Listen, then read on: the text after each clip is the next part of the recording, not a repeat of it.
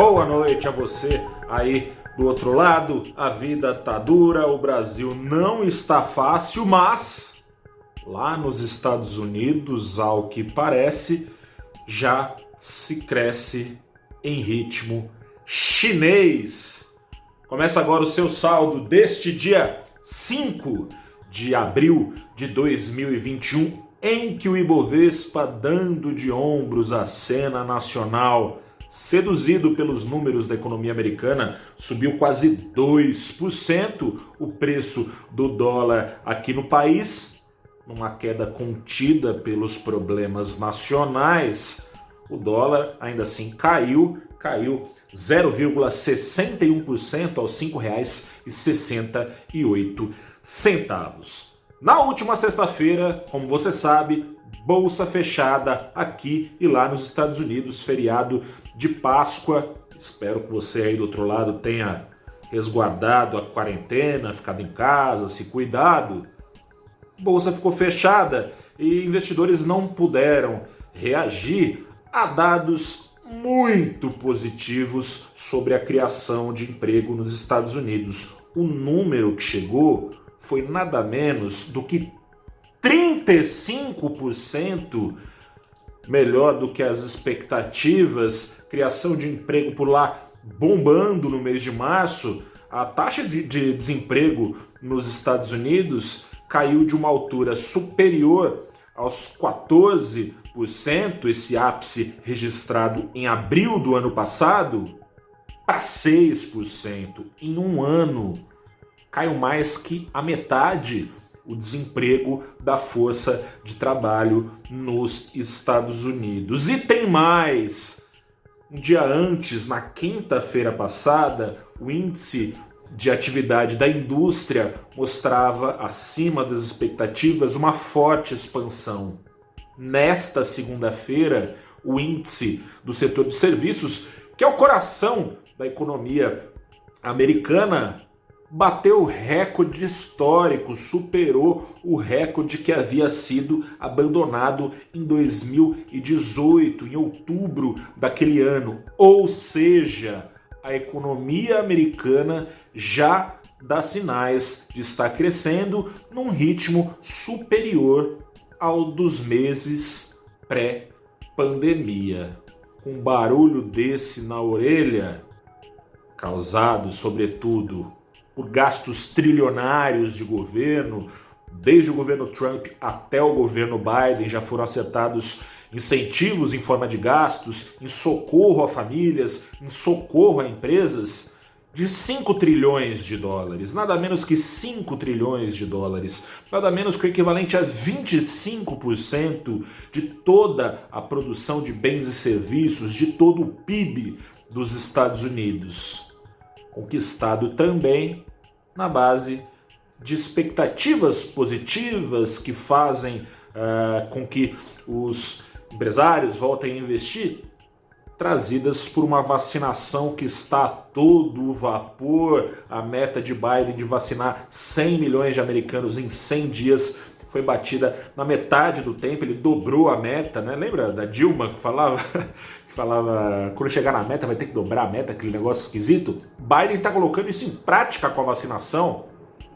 Dobrou a meta para 200 milhões de americanos vacinados em 100 dias primeiros de governo, está cumprindo até aqui o que prometeu crescimento nos Estados Unidos de causar inveja pelos motivos também, né? Gastos possíveis de um governo que tem uma maquininha fantástica de imprimir dólares e também de uma vacinação que está seguindo a contento de causar inveja aos brasileiros que tem a sua cena doméstica, como você sabe muito bem, repleta de riscos sanitários, com a pandemia já matando 4 mil de nós a cada dia, especialistas apontando que nas próximas semanas temos grandes chances de chegar a um ritmo de 5 mil mortes por dia. Então, reforço aqui: se cuide aí do outro lado. Tem, temos também os riscos fiscais e políticos se misturando em meio a isso tudo.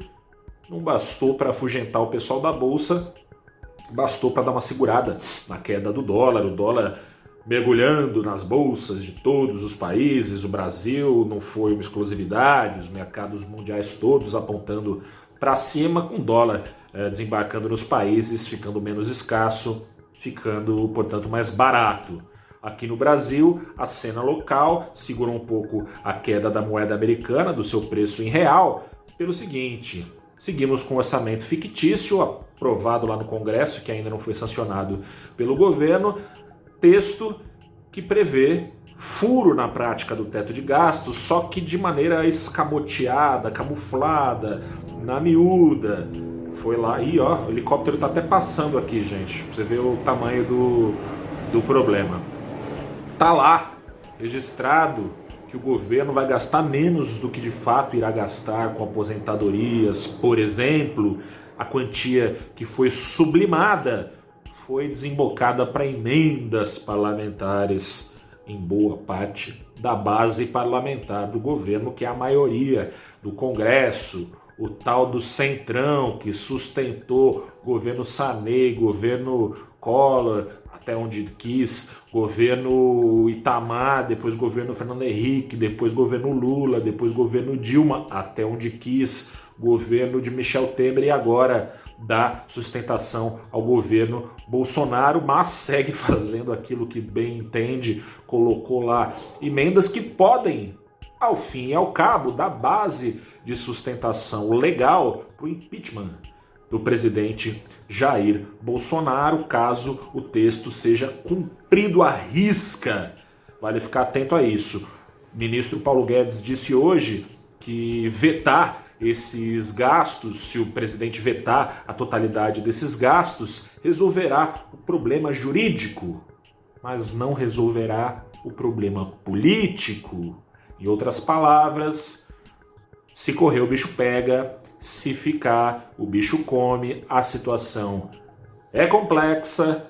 O governo parece o presidente Jair Bolsonaro ter amado uma armadilha para si mesmo ao abrir os braços ao centrão, que agora parece ter cruzado seus braços à espera de uma solução do Planalto que seja a ele agradável. Se vai ser agradável para mim, para você, para todos os brasileiros, o tempo e o nosso bolso dirá. Para saber mais do que pode acontecer no mês de abril entre uma cena externa bastante favorável em relação ao que estava e uma cena interna bastante preocupante, te convido a acessar o Abrindo os Trabalhos, programa que eu apresento nos canais do Valor Invest toda segunda-feira, das 8h30 da manhã às 9h30 da manhã.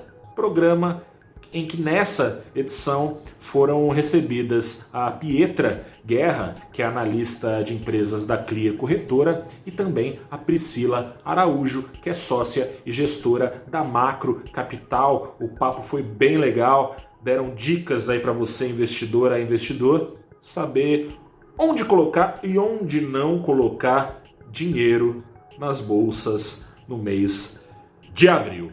Grande abraço, fico por aqui. Amanhã a gente conversa mais em mais um saldo do dia. Boa noite, se cuide, use máscara, você sabe muito bem o que tem que fazer. Fique em casa se possível, se cuide.